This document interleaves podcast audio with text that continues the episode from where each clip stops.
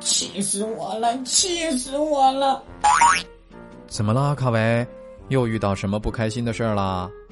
大灰狼实在是太可恶了，一直对小红帽甜言蜜语，结果居然把小红帽和外婆都吃到了肚子里。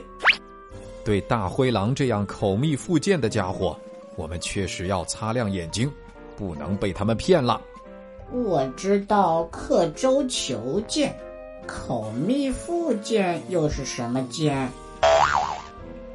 口蜜腹剑这个成语的意思就是，嘴巴上像抹了蜜一样很甜，肚子里却藏着一把害人的利剑。啊！肚子里怎么会有把剑？赶紧去医院拍 X 光片。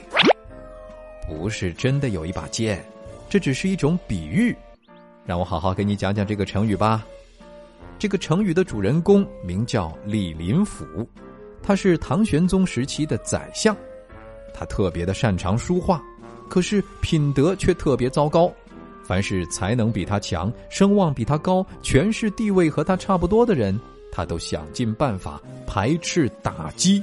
他敢打我，我就打回去。用暴力可不能从根本上解决问题。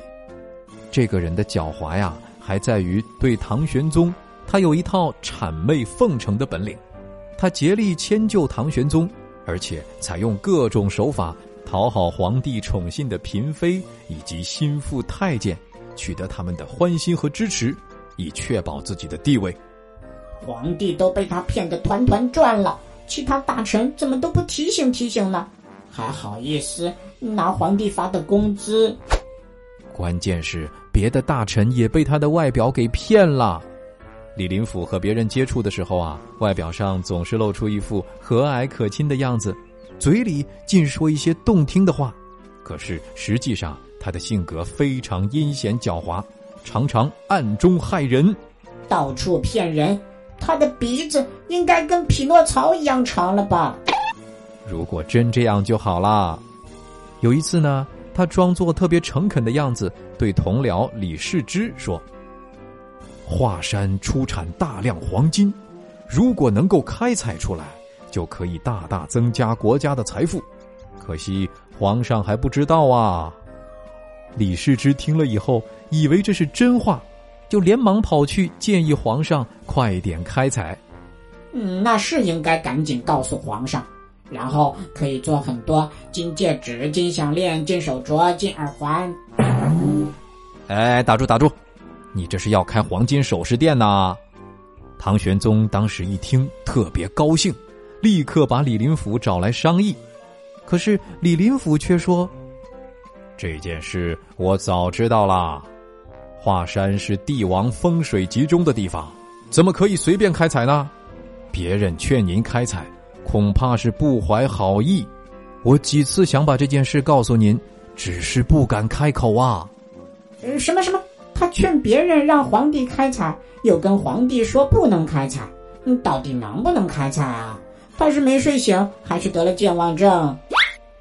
这就是李林甫狡诈的地方啦。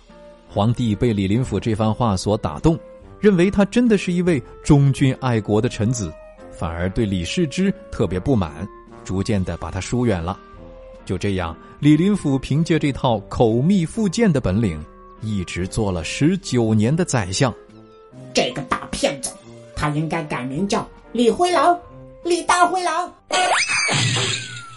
口蜜腹剑出自《资治通鉴》，唐玄宗天宝元年，比喻嘴甜心毒、狡猾阴险。卡维，来造个句吧。在生活中，我们要小心那些口蜜腹剑的人，千万不要被他们的花言巧语给欺骗了。勇敢的猎人出现了，小红帽和外婆都得救了。这就叫正义，也许会迟到，但是永远不会缺席。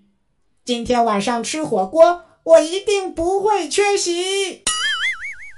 好了，小朋友，口蜜腹剑这个成语你学会了吗？你还记不记得这个成语当中说的是哪里出产大量的黄金呢？这个地方在我们现在的哪个省呢？